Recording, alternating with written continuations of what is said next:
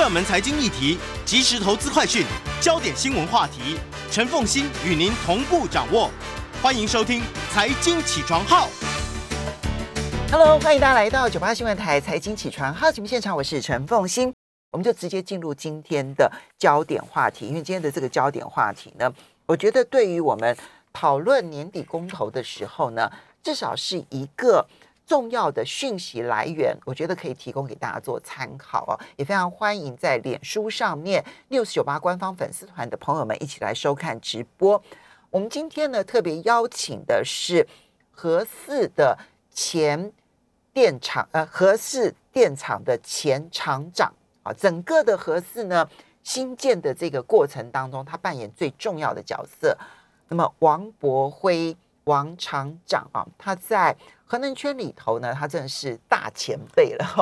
不敢不敢不敢不敢。我们今天呢，因为我觉得，嗯，最近其实在讨论有关于核四重启的这个话题的时候，嗯，我我有感受到了一种气氛哈，这种气氛就是重点不在核能，啊对对重点在核四安不安全，对，它是分开的哦。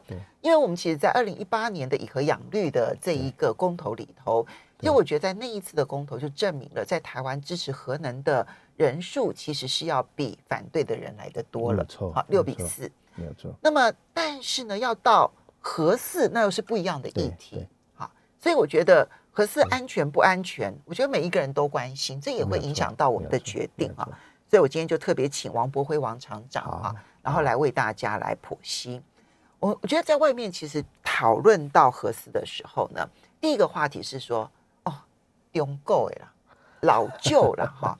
你想想看，从这个一九八零年代的时候就说要盖嘛，哈，对然后一直盖到现现在还没有完全盖完，中间经过了停建啦、封存啦，那所以呢，都已经是几十年的老旧商品了，所以呢不安全。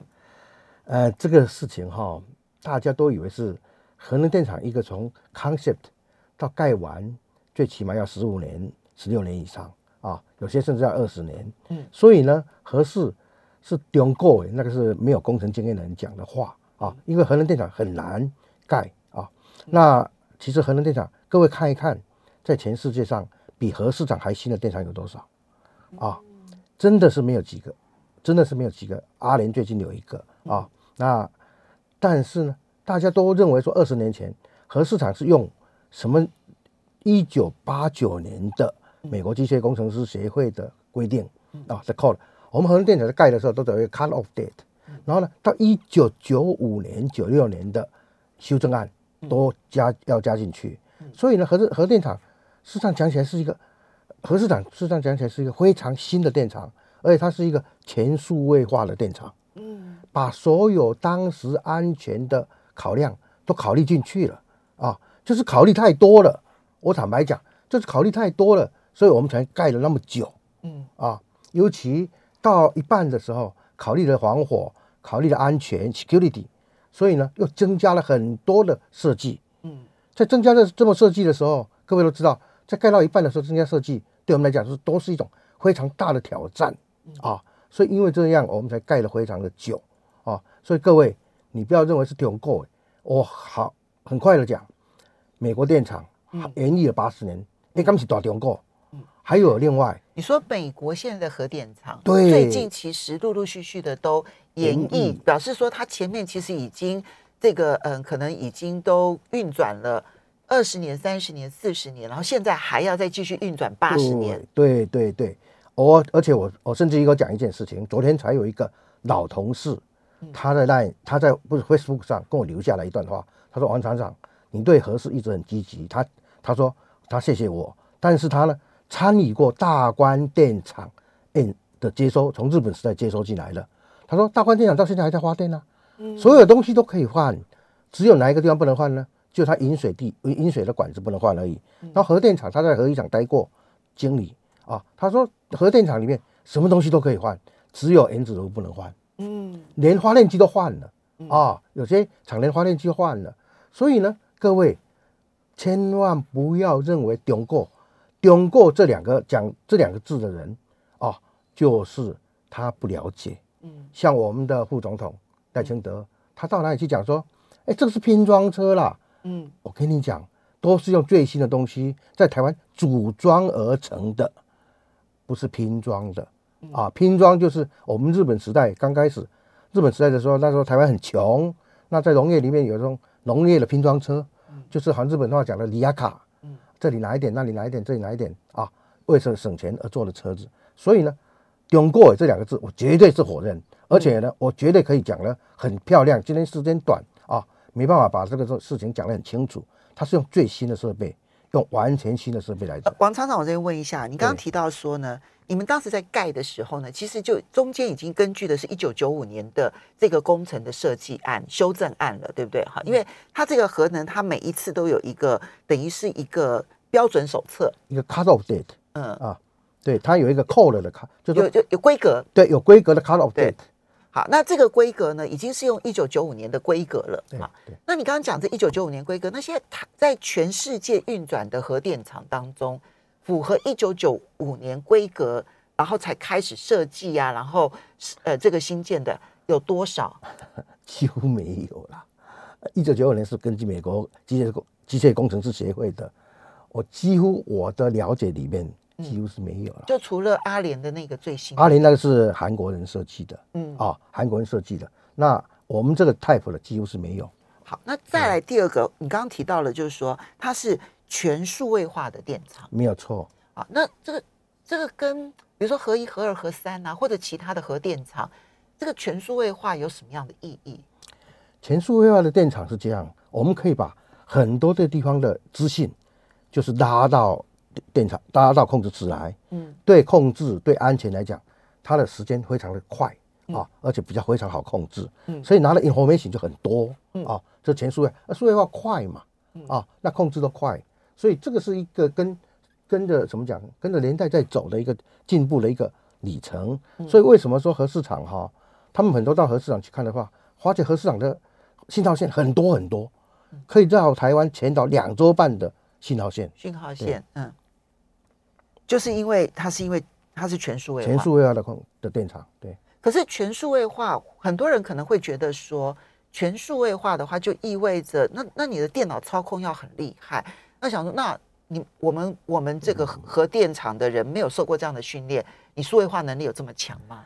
因为我们当时就知道全数位化是一个挑战，嗯所以我们当时找的人哈，就很多电脑的人，很多移控的人，而且因为这个事情挑战很大，所以就就是怎么讲，我们第一任的厂长就是一控出身的，一控出身的，对我们第一任的厂长就是一控出身的，仪器控制，对对，仪器控制出身的。那因为这怎么，他知道说这个数位化当然以后的挑战很大，所以当时拉进来的人很多都是做一控的，嗯。甚至于说做电脑的，嗯。在这方面这方面在做训练，所以呢，我们在做 test 的时候，一控几乎没有问题，哦，几乎没有问题。我们什么时候做过 test？然后这个 test 是由谁来检测我们的 test？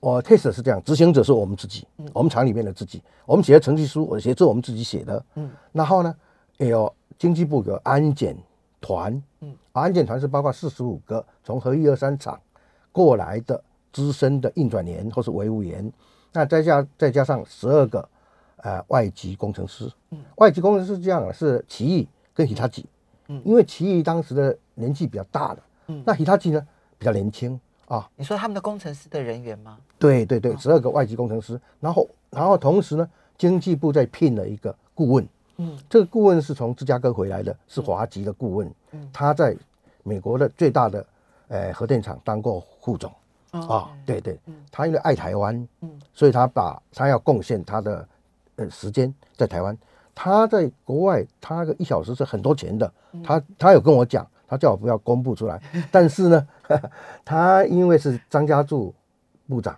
嗯，还有当时的张家对对那李敏呢特别跑到美国去，邀他回来，然后他在这里就是每天看着安检，每天参加我们的攻击箱会议，看我们的情况，所以他最后的结论，我讲结论，他最后结论他跟我讲，他说哦，我们的乡亲啊，你要了解，核市场所有的 test 都是比厂商要求的标准还高，嗯啊啊，所以他在这一次公投前，他也常常 mail 给我，也常常送 information 给我。他说希望台湾的乡亲要了解，嗯，就是这样。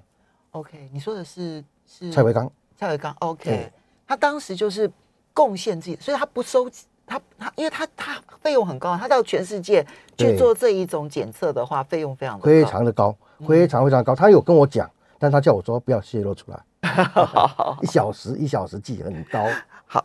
那这个呢是有关于就是它中古啦、老旧啦哈这部分的批评。那第二个呢，其实就讲说拼装车啊，啊因为呢这里面哎，刚刚你提到了嘛，奇异 Hitachi。美对国的、日本的然后呢，一下子又是什么反应炉是谁的，然后你的移控设备又是谁的然后你甚至有到法国去受训，到德国去受训，哦，那这样子几乎世界跑一圈了，又是美国，又是欧洲，又是日本，不同的系统全部都加总在一起，这样子可以吗？哎，我是这样哈，因为这个是奇异设计的，然后呢，奇异设计完以后，他把图面到日本去制造，嗯，各位要相信日本的制造业，嗯。啊，那我们和我们的一号机呢是日本的原子炉是日本的日立，嗯。炉内棒是东芝，控制棒是日立，嗯。那二号机是东芝，啊，控制棒是东芝，控制棒是专门做东东芝专门控制棒的，嗯，然后呢，不颅内棒，对不起，颅内棒，然后日立是专门做控制棒的，OK，、然后那那三菱重工是做发电机，嗯。啊，那汇料系统是日立，嗯。那啊那个什么那个紧急柴油发电机是美法国的最大厂。嗯。啊那这些那管子呢是美国在南北卡的一个肖 group 啊去做的，这些这些东西把它运到台湾以后，在台湾来组装，嗯那组装期间呢，都要原厂人来指导我们，技师来指导我们，尤其炉内棒、控制棒都要技师来指导。那所以说这是一个台湾组装的，不是拼装的。那我个人为了要了解这拼装是什么样子，我去查了教育部编定的国语词典，真的，教育部编定的国语词典里面讲拼装呢，是就是说拿了旧的东西，这边拿一块，那边拿一块，拿一块，就把它拼在一起的车子叫做拼装车。就是我们在光复初期的时候，有些农用拼装车，它根本没有牌的农用拼装车。那我们农民呢，是全新的拿到台湾来组装的，但你刚刚听起来，很多人就会觉得说啊，又是日立，又是东芝，又是三菱，又是法国的，又是美国的，那这样子为什么不能够就同一套系统，同一家厂商出品的就好了呢？因为核能电厂实在是太大了，甚至任何一个电厂都是太大了，全世界没有一个电厂是同样一家公司出来的。所以每一家公司有它最专长的部分。对对对对，像颅内棒呢就是东芝，嗯哦，颅内棒就是东芝，那控制棒就是日立。嗯颅内棒东芝的时候，东芝的人非常精细哦。东芝我们在装的时候，东芝人在旁边一步一步、一步一步的教，一步一步的看。嗯哦，这个真的是因为怎么关系他的商商誉商誉，啊，他一定要这种样子，而且我们也为了保证起见，我们一定要他一步一步的慢慢看，一步一步的慢慢教。那这个部分哈、啊，我就讲了，因为那牵涉到责任归属。对，那赖清德赖副总统，我看到他说跟别人讲说啊，那个是拼装车了哦。我讲句实在的，我讲了很不客气的话。假如批评合适是拼装车的人，我就知道这个人哈、没不了解。那我建议一件事情，既然赖副总统讲说合适是拼装车，干脆你们对合适那么没有信心，干脆你开放合适给大家去看。嗯哦，你也不要五千多万哈、下乡去讲，总统、副总统、院长下乡去讲，五千多万就聘了很多摩游览车，一车一车把意见领袖带到合适去看，嗯，带到合适去看。假如合适真的是拼装车那么烂的话，我你也相信啊，免讲啊啦，嗯大概邓的邓不同意啊啦，对吧？啊，那合适是做好的，你他唔敢红挂。嗯我今天是厂长，我必须讲就是啊，你为什么不敢给人家看呢？嗯对不对？我今天呼吁，对，跟民进党政府呼吁啊，你为什么不敢给人家看呢？对不对？要让人民做一个没有看而做一个决定，这是对国家是不公平的。刚刚提到的这几个厂啊，大家都知道说他们各自有各自的商誉在那个地方对。对对，我刚刚听到的那个那个整个细节过程，就是说把东芝啊、日立啊、三菱啊、奇异啦，然后法国啦、美国啦，我就会忍不住想到我们拿的 iPhone，苹果的这个手机有没有？对对不对？哈，iPhone 里头呢可能有大力光的镜头，没有错。然后有台积电的晶片，对对，然后呢，或者是说它可能有这个机壳是谁的，的然后呢，它的连接器是谁对的，对对对。就是这里面的，然后最后组装可能是红海组装，也可能是合作组装。对对，我刚刚讲这个过程，其实这连我们的手机都是这样子的一个过程了。你怎么可能期待核电厂有任何一个核电厂是一家工厂，然后全部完工这样？那是不可能的啦。我觉得很简单的，现在政府大力在推动的红电，嗯，然后呢，前几天也在风电，对风电，所以他说组装完成了，嗯，他为什么不讲拼装呢？嗯，对不对？他也说哇，很 proud 了。很骄傲的说，我们已经组装完成了。嗯，其实就是在台湾，它不可能是一家公司的啦。啊，嗯，一家设计公司导致比较有可能。对，但是呢，一家公司是建这些不同的产品。没错，我们稍微休息一下，等一下马上回来节目现场继续请教王博辉。欢迎大家回到九八新闻台财经起床号节目现场，我是陈凤欣。今天我们特别邀请的是和四就乾隆门电厂的厂长王博辉王厂长啊，一起来讨论和四的安全。好，那我觉得我们先理解它到底在安全机制上面有没有问题。从一开始的设计，它算中古吗？其实你现在跟很多在运转中的核电厂相比，它大概是最新的。对对对对，就新旧的排名来讲。我想排前十名，大家绝对不会有问题，对不对？好，刚刚听你这样说完了，然后第二个部分是说它是拼装车这件事情，那就是不了解现在任何一个精密产品都没有单一公司可以完整的完成，好，所以它也是它所有的这些组件全部都是。全世界最好的，不管日立的、三菱的、东芝的，然后奇异的设计，然后法国、美国这些相关的公司，对对，它是全数位操控的。这个大概是现在全世界核电厂当中少数能够全数位操控的。好，那可是呢，这里面一个疑虑就是停停建建，对对不对？两千年的时候曾经停建过，对，然后好不容易盖到了这一个呃两两两千零一年又重新新建，对。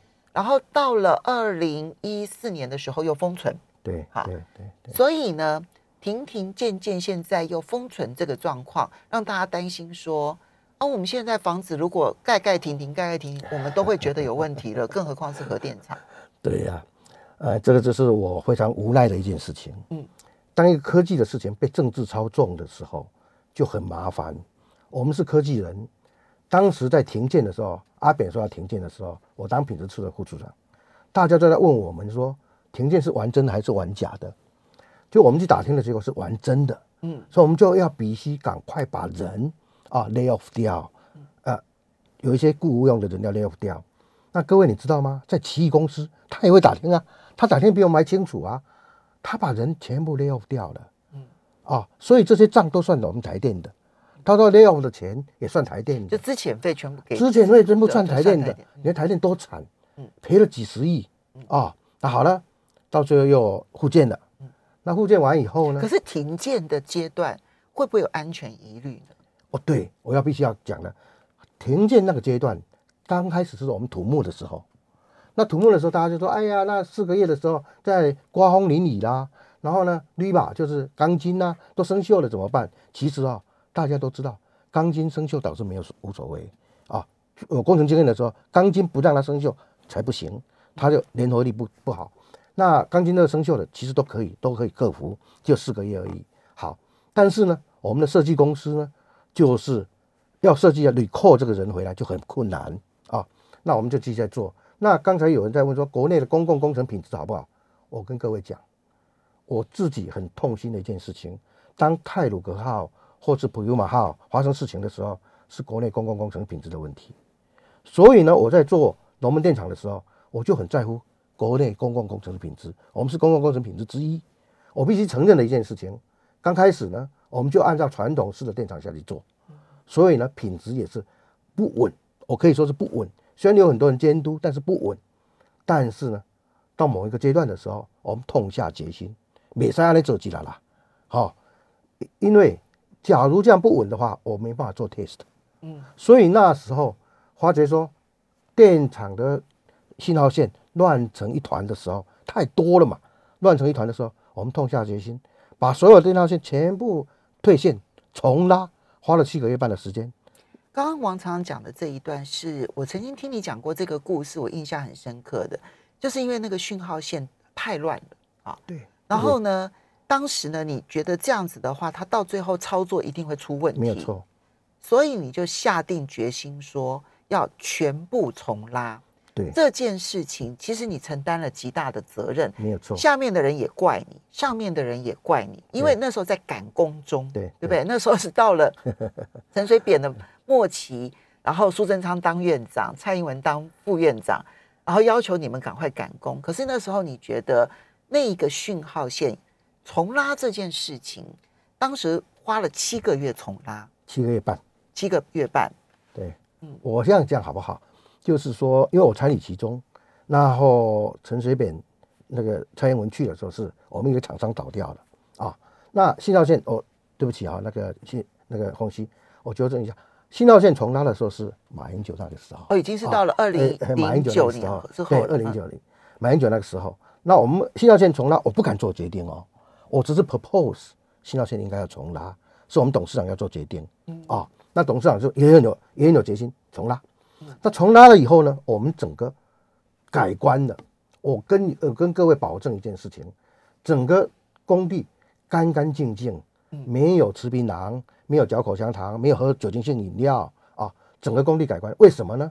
我当时叫了一个一个，我自己痛下决心，我说我们做的不好，台湾党也用跨衰了，这是国际性的工程，日本人也在，美国人也在，他不会说要你怎么样，他说，哎呀，你们盖的这么烂，哦，然后假如我们台湾人做的好的话，这也是国际性的重要工程，人家一一下子照了相，email 就出去了，嗯，好、所以当时我就是激起这种我个人爱台湾的意思，我讲句实在的，所以我要求我们的工人不能吃槟榔，不能嚼口香糖，不能就是说衣服要全部穿的好好的，就是公安的护具都弄弄得很好，每天早上我们都高喊着台湾人加油，用台湾话说台湾人加油，台湾人加油，我们就是拼着命要把这个工程做好。所以你从工人的服装仪容开始要求起，对，然后呢，工人其实很配合，因为他们有一个台湾人的精神，非常非常的配合，所以那个那个改变了以后，整个工地完完全全改观。所以各位，我现在看到别的公共工程是这个样子的时候，我很痛心。啊，蔡因为你觉得是要求的来的，要求的来了，应该作为而没有作为。所以我觉得说，当我们发现了泰鲁格号、普悠马号的时候，我们可以利用这个机会，好好的把我们的公共工程做好。嗯，抢标、流标啊，公共工程的到那里不穿着不戴公安鞋，不不穿公安鞋，不戴公安帽，这太普遍了啦。嗯，这太普遍了啦。啊，那甚至于我们问他说公公安人在哪里，他也不，但是你那时候的要求就不同了。哎，对，你的要求这样之下呢，你有得到回馈吗？哎，工人对我非常好，嗯而且我们的做的工作，那那那些派驻在场的这一些国外的工程师怎么看？他们吓一跳，嗯，他们认为说，尤其日本人吓一跳，日本人以为他们是最好的、嗯啊，就看到我们这种样子以后，日本人吓一跳。日本人一个工地主任还跟我讲，他说从我们这里学到很多，当然我我现在没办法去细讲，他从我们这里学到了很多。嗯，我想日本人从我们这里学到很多，我就觉得很 surprise 的。那美国人呢？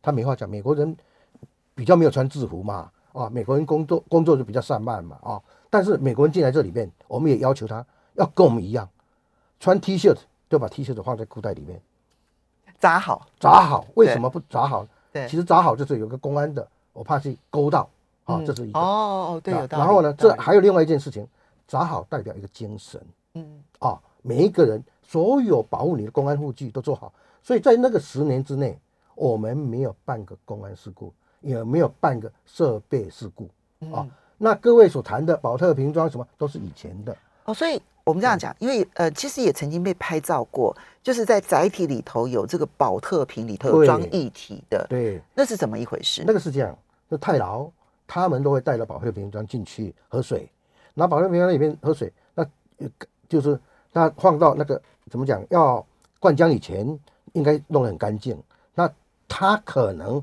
就是在角落的地方，那灌浆在保特瓶上轻嘛，就会就会拼到就会挤到外面来，这是二号机，不是一号机。那个阶段的时候，我我我跟你讲，我们就是传统式的工地，就在你去之前，哎，我们还没有整线之前，嗯，传统式的工地那会比较乱，那没有话讲，我承认。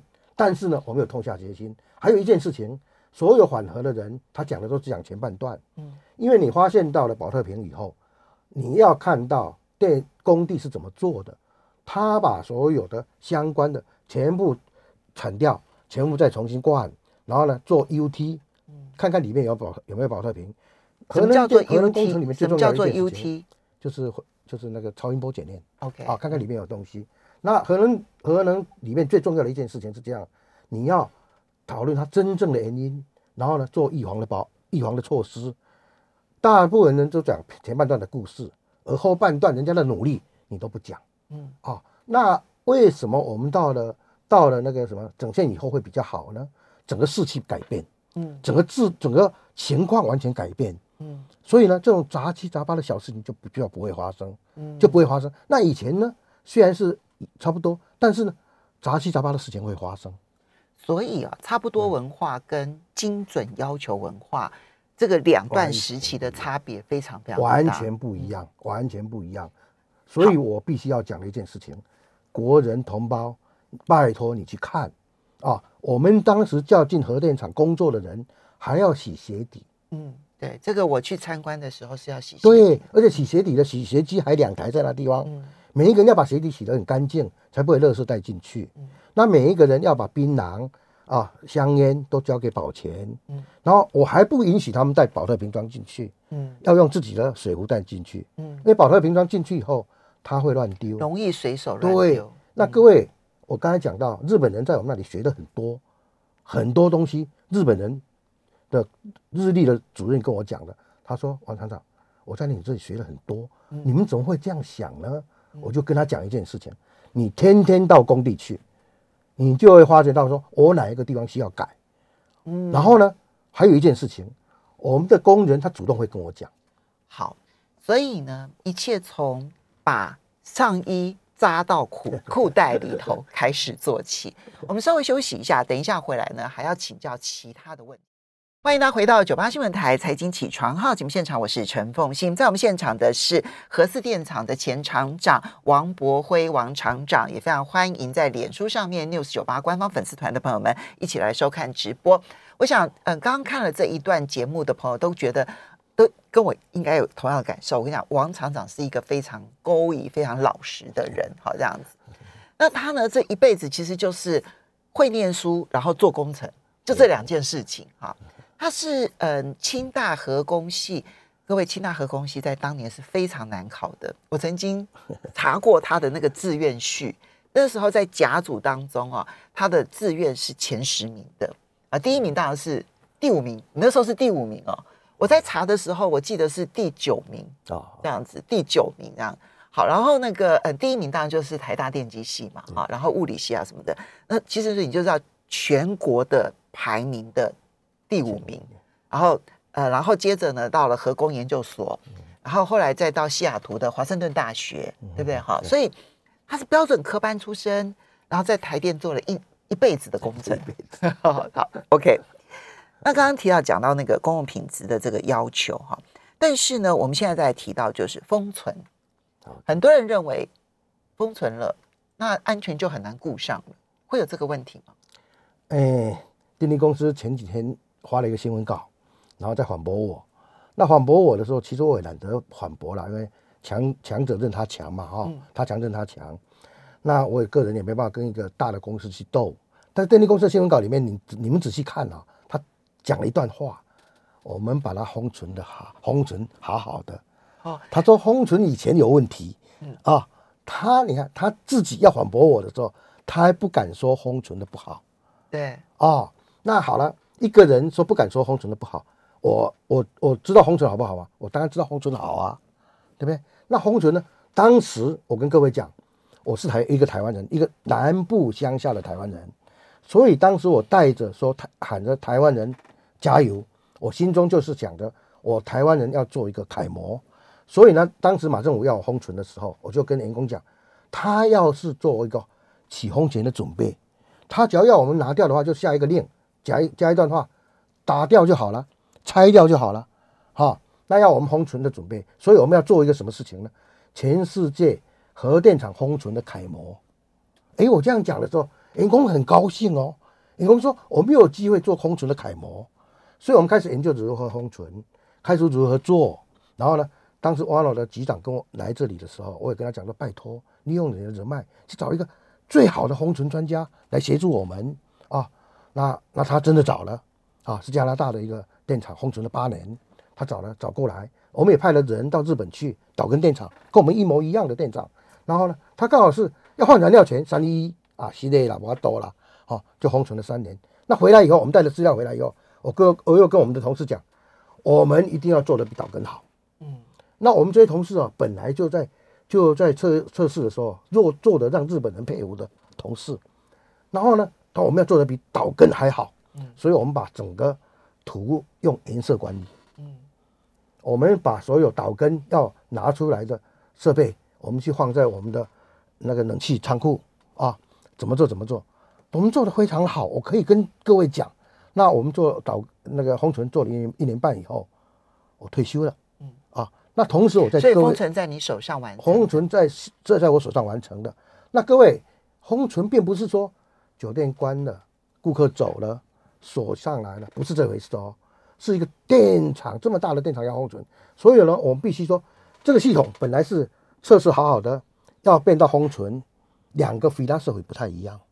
两个 philosophy 不太一样的时候，我要有一个门槛，嗯，这个门槛要怎么设定，这才是重要。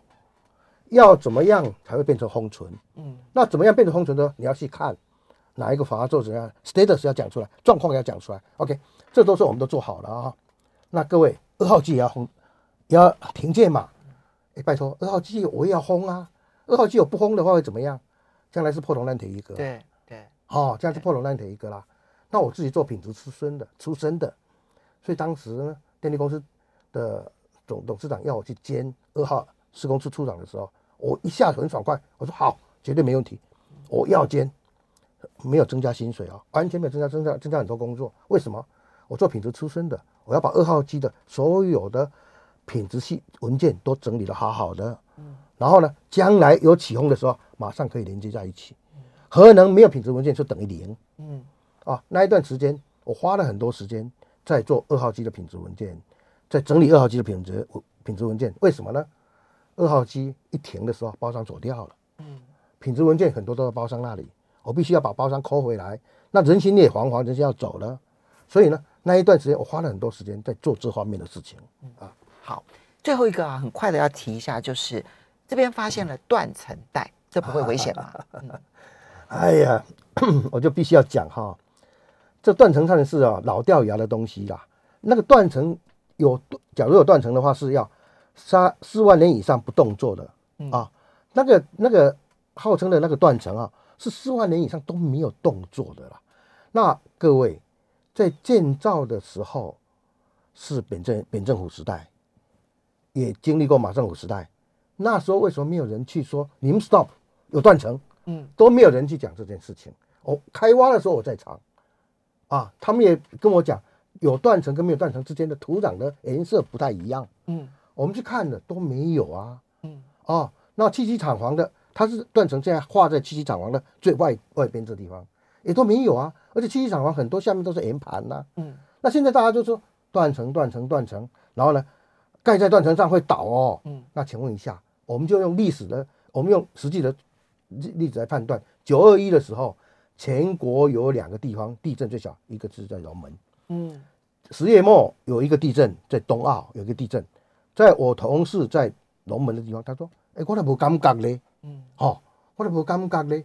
所以呢，大家哦都一直想说断层的台湾天崩地裂，那为什么不讲说裂作两半呢？嗯，对不对？有些事情还是要科技，相信科技啦。嗯，啊，你相信政治，到最后搞的结果是要科技人来解决。我常在想，你们把核核一厂、核二厂的一号机也停了，二号机也要停了，那现在五月五一三，九月初，对啊，停电，电价上涨怎么办？嗯，你惹了这些东西，然后呢，政治人惹这些东西，然后最后又要科技人来 make up，嗯，这公平吗？嗯，哦，我们当我们做科技人就常常这样想，政治人去惹了这些东西，当时阿扁去停建。然后你们要去善后，你们要善后这样子去解决问题啊。那一一步一步都科技来解决。我跟你讲，当时美国美国人认为说已经停建，台湾人下很大决心，他把人都 lay off 掉了。嗯，然后呢，这不但是关系各个大厂、各个制造设备的地方，赶快加紧急赶工送到台湾来，嗯嗯，对不对？坦白说，我们今天啊请王王呃王厂长来谈啊这些事情，我觉得是要让大家去理解他。那其实如果真的就算重启核四哦过关了之后，它在重启之前，它还是要经过检测的。对，没有错所有的安全检测不会有任何一丁点的疏忽的，对，没有错这。关系我们所有的人要非常。